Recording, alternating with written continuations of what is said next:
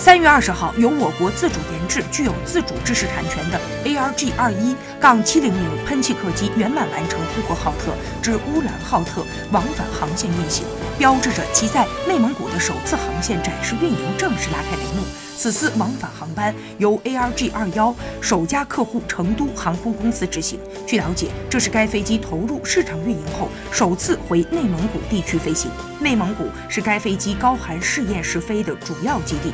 ARG 二幺杠七零零飞机在国内所有高原机场和绝大多数高原机场可以实现满客起飞，在零下三十度自然环境下仍能保持正常运行。